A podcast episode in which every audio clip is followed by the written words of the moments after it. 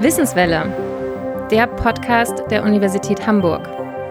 Heute mit Julian Niharika Senn. Ich habe an der Uni Hamburg studiert zunächst Philosophie, Erziehungswissenschaften und Französisch und später dann noch Spanisch und Anglistik dazu. Und damit hallo und herzlich willkommen zur Wissenswelle, dem Podcast der Universität Hamburg. Mein Name ist Daniel Messner und bei der Wissenswelle sprechen wir mit Forschenden der Uni Hamburg, die uns einen Blick hinter die Kulissen der Wissenschaft ermöglichen. Und außerdem laden wir regelmäßig Alumni ein, die sich zurückerinnern an ihre Zeit an der Uni Hamburg. Und wir sprechen mit ihnen über ihre ersten Mensa-Besuche und prägenden Erlebnisse in und außerhalb des Hörsaals. Heute zu Gast ist die Journalistin und Fernsehmoderatorin Julia Niharika Sen. Sie äh, präsentiert unter anderem die Tagesschau, seit äh, diesem Jahr auch die 20 Uhr Nachrichten, ist im Hamburg-Journal zu sehen und auch bei Wahnsinn trifft Methode, das Talkshow-Format der Uni Hamburg, das sie mit dem Unipräsidenten Professor Dieter Lenz moderiert und das dreimal im Jahr im Nachtasyl im Thalia-Theater stattfindet, außer natürlich in Zeiten der Pandemie. Äh, vielen Dank, dass Sie sich Zeit nehmen für das Gespräch. Ja, ich freue mich drauf. Ähm, können Sie sich denn noch an Ihre erste Lehrveranstaltung erinnern? Also tatsächlich an die allererste kann ich mich nicht erinnern, aber ich äh, kann mich an eine der ersten erinnern. Es war ein Kurs im Rahmen meines Philosophiestudiums, äh, der hieß Logik, Sprache, Zeichen. Ich weiß nicht, ob es den immer noch an der Uni Hamburg gibt. Auf jeden Fall war es so, wir saßen in einem großen Hörsaal und äh, es ging um Sprache und Logik und einer der Beispielsätze war, wenn die Russen in Deutschland, ich weiß nicht, einmarschieren oder irgendwas, auf jeden Fall kamen immer die Russen vor, die irgendwas taten, in Sprachform und wir sollten logische äh, Zusammenhänge in diesen Sätzen entschlüsseln. Es war im Sommersemester, meine ich, 1988, also vor dem Fall der Mauer. Und plötzlich ging die Tür auf und es stürmte eine Gruppe junger Menschen herein. Sie warfen Flugblätter, machten großen Lärm. Es war die marxistisch-leninistische Gruppe, die war sehr aktiv zu der Zeit. Und das passierte mehrfach, sodass irgendwann diese Logik, Sprache, Zeichenveranstaltungen nicht mehr stattfanden in meiner Erinnerung in diesem Saal, sondern wir haben das irgendwie anders gemacht.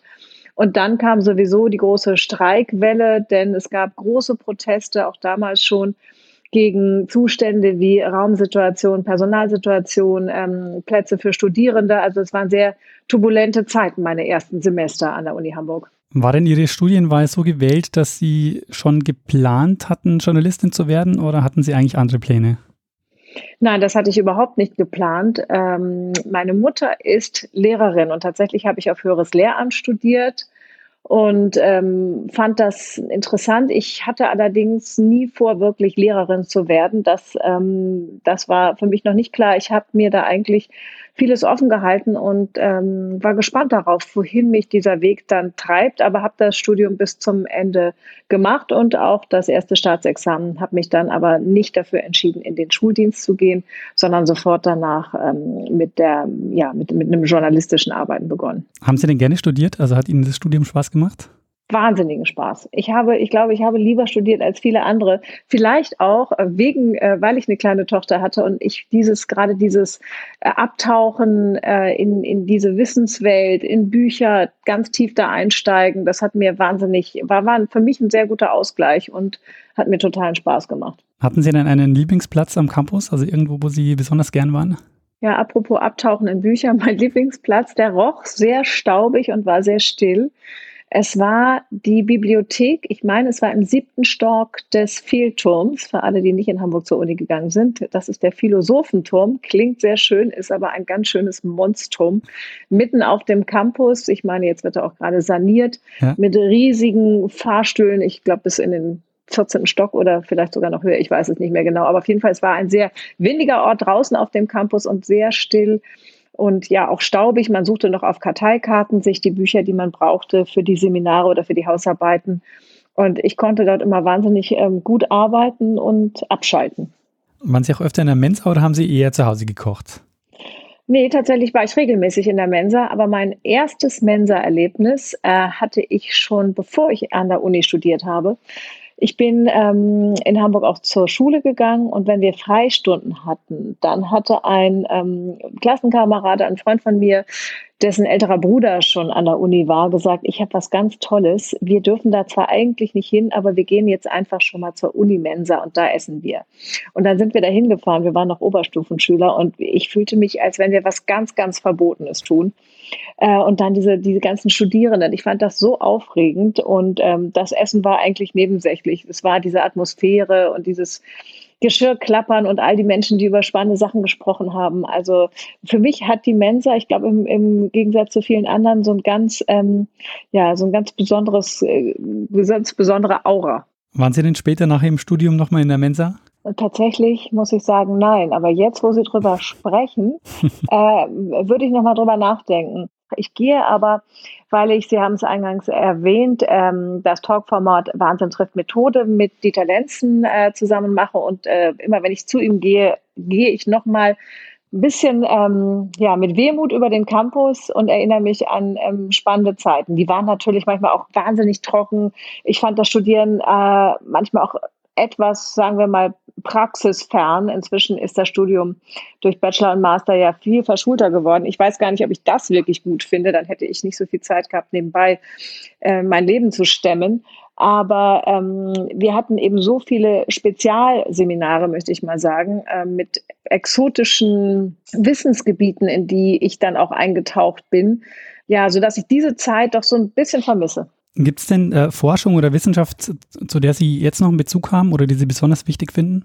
Also äh, ganz viele Forschungsfelder finde ich wichtig und das ist mir, also was die wirklich auch mit unserem Leben, mit unserem Alltag zu tun haben, ist mir tatsächlich erst durch unsere äh, Veranstaltungsreihe, unsere Talkreihe Wahnsinn trifft Methode nochmal richtig bewusst geworden. Da haben wir so spannende Wissenschaftlerinnen und Wissenschaftler äh, gehabt. Das letzte Mal, ähm, an das ich mich erinnere, was wirklich toll war, war eine ich glaube, es war eine Pflanzenforscherin, also eine Wissenschaftlerin, die nochmal darüber gesprochen hat, dass Pflanzen tatsächlich fühlen, wahrnehmen, ähm, auf Berührungen reagieren und warum sie das tun. Äh, also überhaupt weder esoterisch äh, noch sonst wie, sondern das waren ganz ähm, spannende wissenschaftliche Geschichten. Natürlich ist äh, das Klimacluster ist ja exzellent äh, an der Uni Hamburg und da sind so viele spannende Sachen, ähm, die natürlich mehr als ähm, relevant sind. Die sind fast überlebenswichtig in dieser Zeit, wenn wir auf die Zukunft schauen. Also ich glaube, es gibt ganz, ganz viele Forschungsgebiete, auch in der Medizin, aber auch in den Geisteswissenschaften, die ich weiter sehr, sehr spannend finde. Und wenn ich Zeit hätte, würde ich immer noch in ganz viele Vorlesungen gehen. Ähm, früher habe ich immer gedacht, ich werde dann einer von diesen älteren Gasthörerinnen und Gasthörern, die dann nochmal studieren. Aber ja, schauen wir mal, wie es so, es so weiterläuft. Vielleicht äh, sitze ich irgendwann wieder im Hörsaal. Welches Studium würden Sie nehmen? Geschichte würde ich gerne nochmal machen. Ja, verrückterweise sitzen auch gerade viele, glaube ich, der, der älteren Gasthörerinnen und Hörer in den Geschichtsvorlesungen. Und äh, Philosophie habe ich, da habe ich nur das Grundstudium gemacht. Das würde ich auch gerne nochmal weiter verfolgen. Irgendwas Naturwissenschaftliches, also Biologie ähm, ja, Klima, alles, was mit Klimaforschung zusammenhängt. Ähm, also ich kenne so viele spannend, dass es für mich schwierig würde, da mich zu entscheiden. Das ist vielleicht auch einer der Gründe, warum Sie dann Journalistin geworden sind, weil Sie eben äh, sehr vielseitig interessiert sind. Ja, ich bin äh, vielseitig interessiert, ähm, ist noch äh, untertrieben. Ich bin richtig neugierig. Also ich glaube, ist egal, wen ich treffe. Ich finde, also für mich gibt es keine fast keine langweiligen Menschen. Ich finde, irgendwie hat jeder eine spannende Geschichte und wenn man äh, dreimal weiterfragt, kommt dann immer, immer irgendetwas, ähm, was mich wirklich interessiert. Und das führt natürlich aber auch dazu, dass ich äh, selten äh, Zeit habe, ein Thema ganz bis in die Tiefe zu verfolgen. Sie sind ja dann nach Ihrem Staatsexamen in den Journalismus gegangen. Gab es da irgendein Schlüsselerlebnis? Ja, das war auch wieder gar kein gerader Weg, weil ich mich schon am Ende des Studiums sehr für Filmwissenschaft interessiert hat. Ist jetzt nochmal wieder ein anderer Bereich. Ähm, hatte dann die verrückte Idee, ich möchte Spielfilmregie machen. Und damals hatte Haag Bohm in Hamburg so eine kleine Filmschule. Gab es immer nur sechs Studienplätze pro Fach pro Jahr, meine ich. Und ähm, inzwischen hatte ich zwei Kinder, die waren auch noch klein, aber ich habe gedacht, egal, Lehrerin ist zwar ein sichererer Beruf und geregelte Arbeitszeiten, aber das, das finde ich so spannend und habe dann da angerufen und gefragt, wie man denn das werden kann. Äh, ich hatte äh, schon immer so, so ein Filmfable, war viel in Programmkinos und stellte mir das irgendwie ganz kreativ und romantisch vor. Und da kriegte ich die Antwort, ja, ähm, dass sie bräuchten Arbeitsproben von mir, und zwar filmische. Ich hatte mich aber vor allen Dingen mit Filmtheorie und Filmanalysen beschäftigt. Ja, und so kam es, dass ich beim NDR äh, angerufen habe und gefragt habe. Ich hatte auch schon Referendariatsplatz in drei Monaten und hat, wollte nun ausprobieren, ob ich innerhalb dieser drei Monate einen, einen, einen Hook finde, einen, einen, einen Haken, um, um doch noch das andere zu machen. Ja, und dann sagte der NDR, ja, könnte da sofort äh, eine Hospitanz machen und ähm, durfte innerhalb ganz kurzer Zeit ähm, die ersten Filmbeiträge machen. Vor allen Dingen Glossen habe ich geliebt, weil man da eben auch sprachlich und bildlich ähm, toll und kreativ sein kann.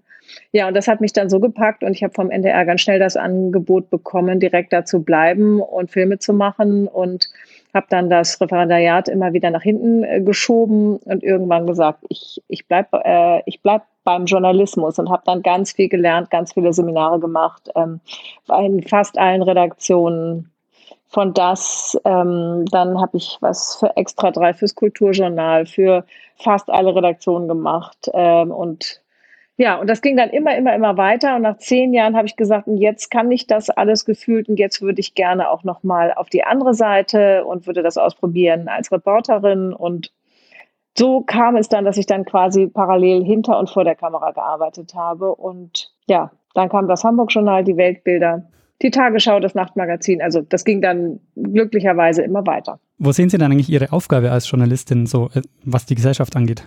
Also ich finde es wichtig, auch auf den ersten Blick trockene, aber wichtige Themen lebendig und anschaulich zu vermitteln. Gerne auch niedrigschwellig, weil ich oft erlebe, auch in Gesprächen mit Freunden, mit Bekannten, ähm, mit Menschen, dass sie sagen, oh, nicht schon wieder das oder das habe ich schon hundertmal gehört oder ich kann das Thema nicht mehr hören. Also bei Themen, die wichtig sind.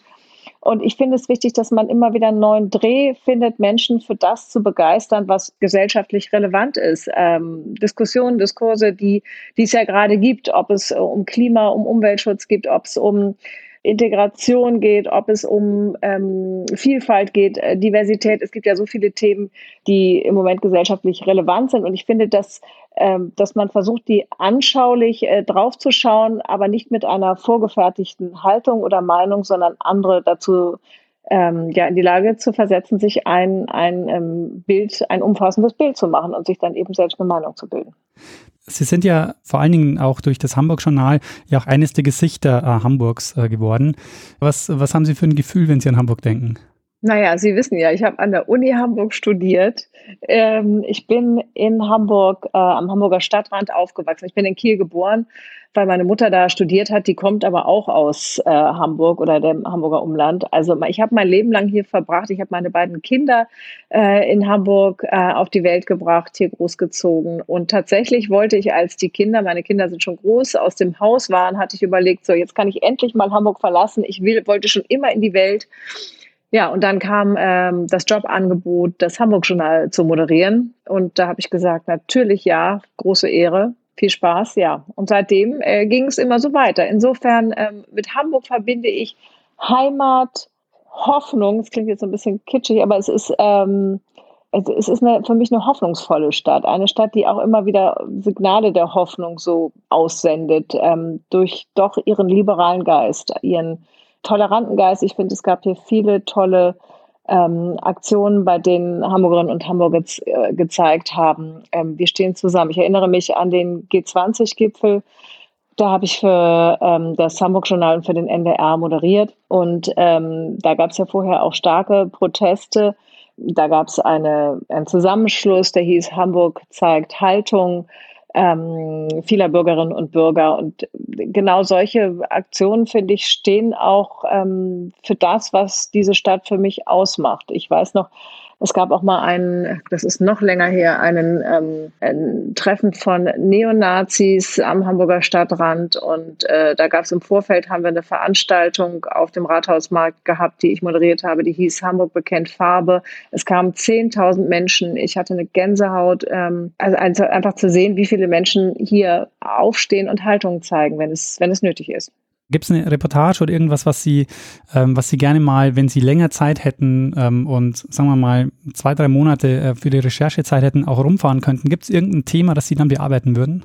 Also ich habe ähm, 2014 eine halbstündige Reportage gedreht in Indien über die ähm, Hochzeit meiner Cousine. Es ging da um Frauenrechte äh, im weitesten Sinne. Es ging nicht nur um meine Cousine, sondern es ging um arrangierte und äh, Liebesheiraten in Indien, um den Kontrast. Aber auch, es war zwei Jahre nach den schlimmen Vergewaltigungsfällen in Indien äh, dieser Studentin, die ähm, auf brutalste Weise vergewaltigt und äh, äh, vergewaltigt wurde und auch ähm, gestorben ist. Und da gab es ja eine riesen, riesen ähm, Protestwelle in Indien und ich habe im Zuge dessen danach eben diese Reportage gedreht und äh, ich würde das gerne, ein ähnliches Thema in Indien nochmal fortsetzen, wenn ich Zeit hätte. Es müsste jetzt nicht dasselbe Thema sein, aber ähm, ja, das ist ein Land, ähm, das Land meines Vaters, in dem ich sehr gerne ähm, weiter reisen und recherchieren würde und, und das den äh, Menschen in Deutschland, wenn es sie interessiert, auch gerne näher bringen würde. Was verbinden Sie denn mit Indien? Also ich verbinde mit Indien ganz viel. Das ist, äh, klingt verrückt. Ich bin hier geboren, ich bin hier aufgewachsen. Ich spreche auch nicht die Sprache meines Vaters, der spricht Bengali. Also der äh, Kalkutta liegt im Bundesstaat Westbengalen. Und ähm, ich lerne das so ein bisschen, kann das rudimentär. Aber ähm, ich habe einen ganz äh, starken, trotzdem ähm, gefühlsmäßigen Bezug. Ich war das erste Mal in Indien, als ich 20 war, mit meinem Vater und danach noch sehr oft mit meinem Vater. Also wir fahren eigentlich so alle zwei Jahre gemeinsam und sehen die ganze Familie und ähm, ich hatte eine, ähm, Hilfs-, einen Hilfsverein mit einer Freundin in Goa, in einem anderen Teil von Indien. Die hat ganz tolle Projekte dort gemacht für benachteiligte Kinder, Jugendliche und zum Teil auch Frauen, die ich mit so einem deutschen ähm, Unterstützerverein, also Freundeskreis, äh, finanziell haben wir dafür gesorgt, dass da genug ähm, äh, Mittel dafür da sind für diese Arbeit. Das ähm, gebe ich jetzt ab, weil ich das einfach äh, nicht mehr schaffe. Aber es ist für mich trotzdem ein Land, was mir, ich kann gar nicht beschreiben, warum, ähm, aber sehr viel bedeutet, weil ich durch meinen Vater, der hat früher, als wir klein waren, sehr viel gesungen. Ähm, bengalische Lieder des indischen Nationaldichters Rabindranath, äh, Rabindranath Tagore und ähm, diese Lieder und dieser Gesang, ich singe immer noch manchmal mit ihm und meiner Schwester, ähm, bedeuten mir viel. Und als ich da hinkam und die Gerüche roch und das Essen aß, mein Vater kocht und auch seit ich Kind bin fantastisch ähm, indische Küche. Irgendwie bin ich diesem, fühle ich mich in diesem Land, äh, obwohl ich da nicht geboren bin und aufgewachsen bin, auf verrückte Art und Weise sehr zu Hause. Gab es denn schon so eine, ja, eine, eine, lustige Panne oder einen Versprecher, ähm, die, den, Sie, den Sie erlebt haben? Mir fällt da jetzt ähm, vor allen Dingen eine Situation ein, vor wenigen Monaten im Hamburg-Journal. Also wir schreiben ja unsere Texte selber als Moderatorinnen und Moderatoren und ähm, die haben wir dann ausgedruckt auf äh, Karteikarten oder auf Karten, auf Moderationskarten mit im Studio. Aber als Unterstützung haben wir auch immer einen Teleprompter, weil es zum Teil sehr, sehr viel Text ist und sehr viele äh, Formulierungen, wo man dann auch zum Teil ähm, darauf achten muss, dass die juristisch, äh, juristisch abgesichert genau so gesagt werden. Kommt aufs Thema drauf an. Aber wenn wir über zum Beispiel Beispiel ähm, Gerichtssachen äh, sprechen oder manchmal auch über bestimmte ähm, politische Sachverhalte. Und auf jeden Fall ist es so, dass bei uns die Nachrichtenmoderatoren, ähm, ich stand mit Jens Riva, inzwischen mein Chefsprecher bei der Tagesschau im Studio. Und äh, die Nachrichtenmoderatoren, die rollen für uns, wie wir sagen, den Prompter, die drücken auf einem Fußpedal äh, und sorgen dafür, dass unser Text, wenn wir woanders im Studio stehen, äh, weiterläuft. Und ähm, das machen wir äh, ganz routiniert normalerweise, aber wir haben ein neues Studio, in dem sich Kameras auch automatisch bewegen. Und die sind dann sozusagen etwas ferngesteuert. Und ich sprach und auf einmal sah ich, wie Jens neben mir abtauchte und unter dem Tisch verschwand, unter dem Nachrichtenpult. Und ich dachte, was passiert denn da jetzt? Aber ich musste ja einfach weiterlesen und äh, wollte natürlich, dass niemand draußen merkt, dass hier gerade irgendwas nicht stimmt. Dann sah ich plötzlich, dass sein Kopf immer wieder auftauchte und wieder abtauchte. Es war zum Schreien komisch.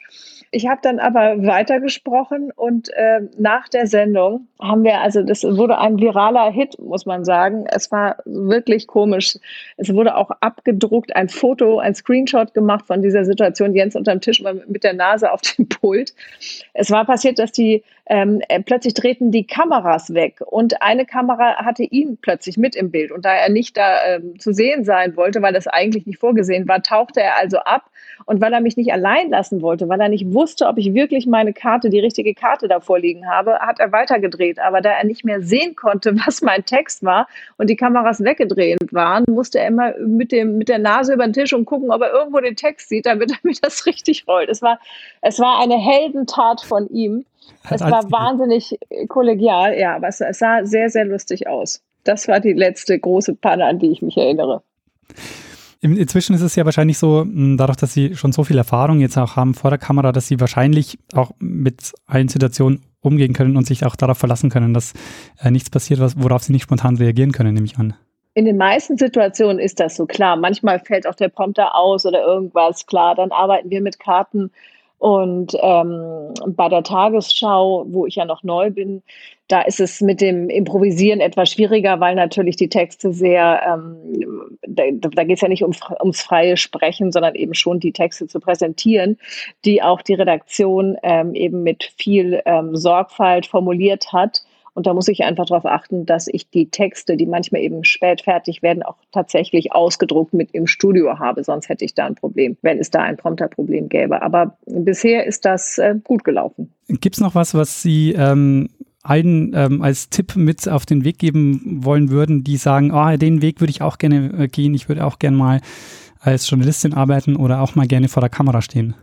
Also ich würde sagen, ähm, einfach ausprobieren, aber das Wichtigste ist, finde ich, ähm, dass man wirklich das äh, journalistische Handwerkszeug ähm, erstmal lernt. Und ich glaube, mein Weg, erstmal hinter der Kamera zu arbeiten und zu lernen, wie man Geschichten erzählt, ähm, Sprache und Bilder zusammenbringen, die im Ferne Fernsehjournalistenalltag sehr wichtig sind, ähm, erstmal das zu tun und, und später dann den, den Schritt, äh, wenn man das dann noch will, ähm, vor die Kamera zu wagen. Weil das ist im Prinzip nichts anderes als das, was man auch schon hinter der Kamera lernen konnte. Und ich glaube, das ist ganz wichtig, dass man dieses Rüstzeug dabei hat, damit man dann ähm, später frei agieren und auch seine Texte äh, schreiben kann und so weiter. Dafür, glaube ich, ist das, ist das hilfreich. Aber ansonsten würde ich sagen, egal in welche Richtung man vorher geht, ähm, das zu tun, wofür man brennt, was, wofür man eine große Leidenschaft hat.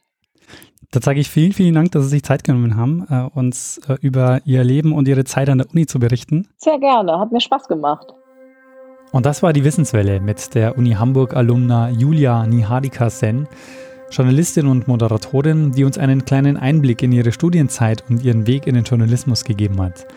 Wir freuen uns über Feedback zur Folge, zum Beispiel auf den Social-Media-Kanälen der Uni Hamburg oder auch per Mail an podcast.uni-hamburg.de. Ich sage danke fürs Zuhören und bis zum nächsten Mal.